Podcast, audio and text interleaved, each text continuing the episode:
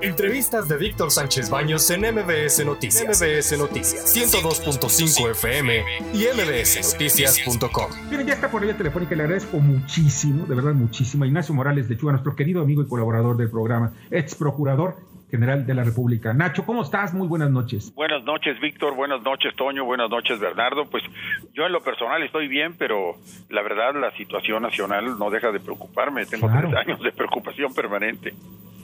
Oye, fíjate que, eh, mira, estás, estás, preocupado y desde uno critica y después nos dicen que somos golpistas porque haces una, una crítica. Somos golpistas, somos gente que no está por el desarrollo ni por las libertades. Yo te puedo decir algo, ¿no? En lo personal, si hay algo que yo lucharé siempre es por la libertad total. Claro. O sea, total. O sea, que no, no, no se metan ni, la gente del gobierno en, mi casa. ¿Por qué? Porque no tienen nada que hacer ahí. No tienen que meterse en mi vida privada. Porque ya quieren meterse hasta en mi alcoba, en la alcoba de todos los mexicanos. Esto ya es, es un escándalo. No sé, estoy ahorita molesto precisamente con este señor de la Morena. Mira, por muchos motivos. El Consejo Consultivo de la, del INAI ya le contestó al presidente que no es posible acceder a la petición de investigar parte de la vida privada de Carlos Lórez de Mola en razón de que no está dentro de la competencia ni facultades del INAI. Es decir, es una contestación contundente, lo que muchos esperábamos que así sería. Ahora escogieron al Consejo Consultivo tal vez para no confrontar directamente del INAI al presidente, pero el presidente ya sospechaba de esto porque hoy mismo empezó a hablar de los organismos autónomos, entre los cuales incluyó al INAI, al mismo tiempo que le pide que, investigue a Carlos Loré de Mola. Está desesperado el presidente y busca desviar la atención que no se fijen en el tema de las casas de Houston y que no vean también los escándalos de corrupción que de alguna manera han brotado en este gobierno. Fíjate que hay varias cosas que son importantes, sobre todo el marco jurídico. El marco jurídico lo quisieron transformar acabando con los organismos autónomos. Ya terminaron con muchos organismos que eran fundamentales, como el caso del, pues de, este de los recursos para las zonas de desastre, etcétera. Sí. Y pues, óyeme, ¿hacia dónde van? Yo nada más quiero saber dónde quedó el dinero, porque al final de cuentas yo no sé. Fueron 788 mil millones de pesos, de los cuales creo que nada más quedan 62 mil del fideicomiso para gastos catastróficos de salud. Los demás ah. ya se gastaron, seguramente fueron a parar a distintos fines y a distintos proyectos, entre ellos pues los proyectos marco de este gobierno. Claro.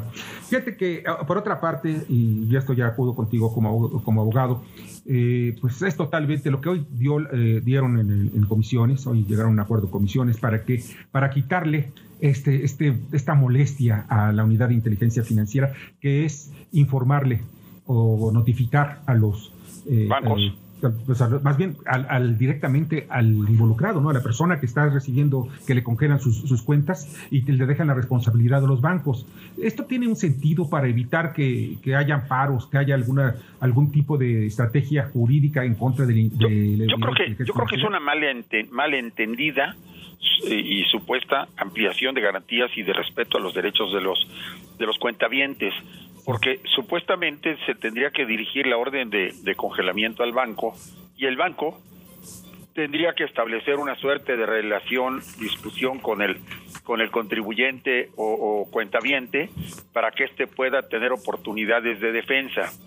Eh, la UIF no ha traído todas consigo. A ver, eh, la Corte le, le, resolvió que solamente en los casos en que tuviese una petición de un gobierno extranjero, procedería de acuerdo a las convenciones internacionales el congelamiento de cuentas. Dos, la, la, la UIF mañosamente buscó que aquí en la embajada los agregados de la DEA o del FBI le firmaran algunos requerimientos o solicitudes para hacer la congelación, diciendo que esta orden provenía de un gobierno extranjero para tratar de ampararse en las convenciones. La Corte dijo, no, eso no es aplicación de la convención porque no proviene de un gobierno, estamos hablando de los agregados de la embajada. Así que echó para abajo todos esos congelamientos.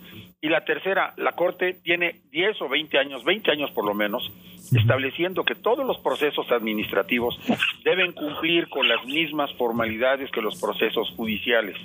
Es decir, las clausuras, suspensiones, etcétera, decretados por autoridades administrativas, deben dar oportunidad a, la defensa de sus derechos de parte del ciudadano, contribuyente o cuentaviente.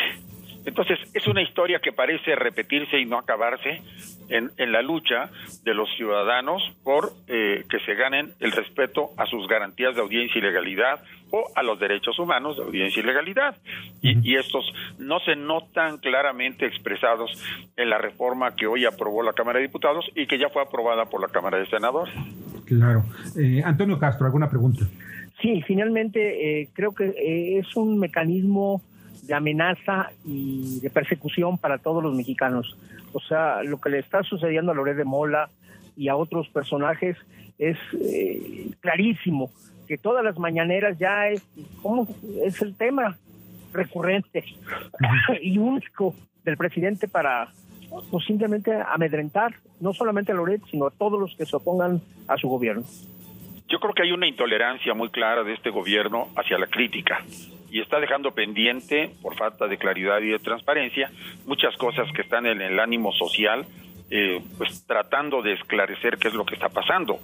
Yo, yo creo que esto ha tenido además como consecuencia una baja sensible en la popularidad o aprobación del presidente, especialmente en la Ciudad de México.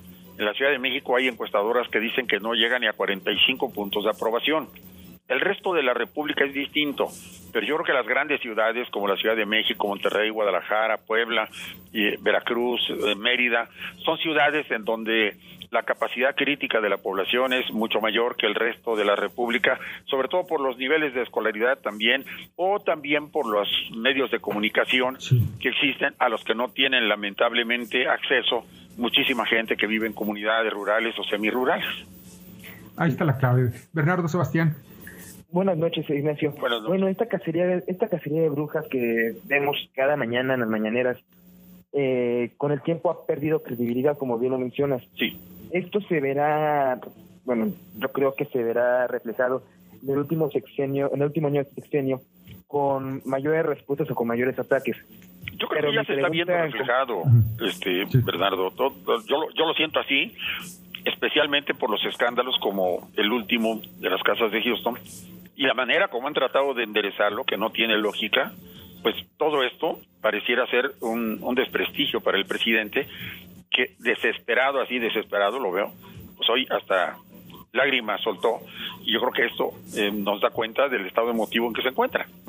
Creo que de alguna manera debiera tener tal vez una actitud más reflexiva, más tolerante, más cuidadosa, y inclusive pues de rectificar, porque hay un claro conflicto de interés. Eh, hay un punto del, del tramo para que el escándalo sea completo en cuanto a la asignación de las ampliaciones de los contratos a Baker and Hughes. esta ampliación de los contratos se hizo durante este gobierno y están tratando de hacernos creer que fue desde el gobierno pasado. Eh, eh, y luego tratan de arreglarlo con un amigo que es el encargado de partes del tren Maya. Dice uno, bueno, bueno, ¿dónde está la cabeza, no? Pero hay algo aquí que es muy, para mí muy importante y sobre todo es eh, lo que está pasando hoy en, en cuanto, pues esto es, es sobre una sola persona, es una diferencia entre dos, que puede ser por cualquiera, ¿no?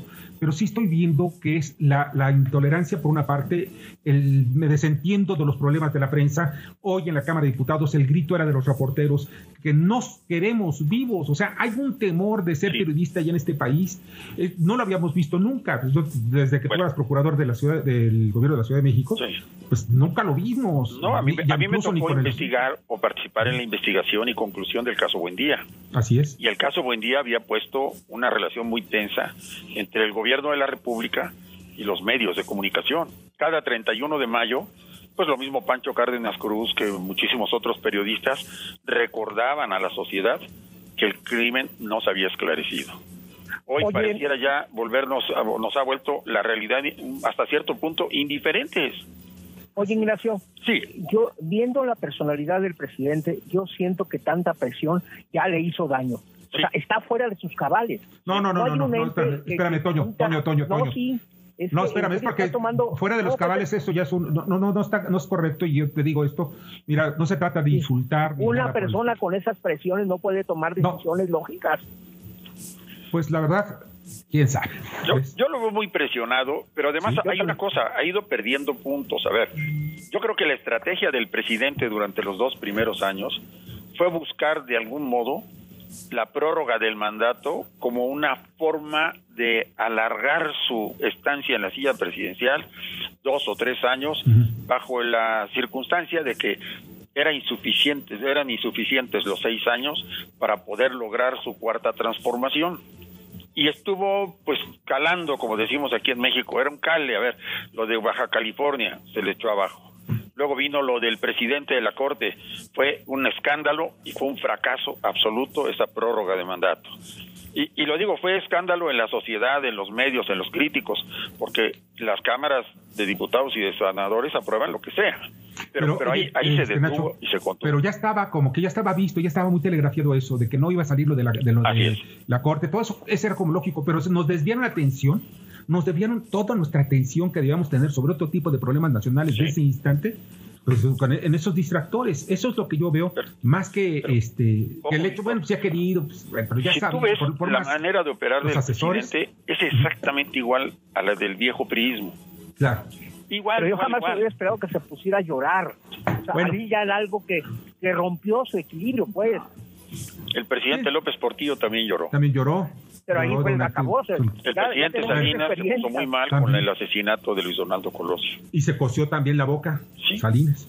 Oye, pues, mi querido Nacho. Siempre ha habido momentos muy difíciles que emotivamente afectan mucho a los hombres de poder, a los presidentes. Sí, claro. Mi querido Nacho, tengo que irme un corte y pues siempre es muy agradable platicar contigo. Recibe un fuerte abrazo y te agradezco. Igualmente, gracias. Chao. Gracias. Escucha a Víctor Sánchez Baños en MBS Noticias. MBS Noticias 102.5 FM y MBSNoticias.com. Lunes a viernes, 9 de la noche, tiempo del centro de México.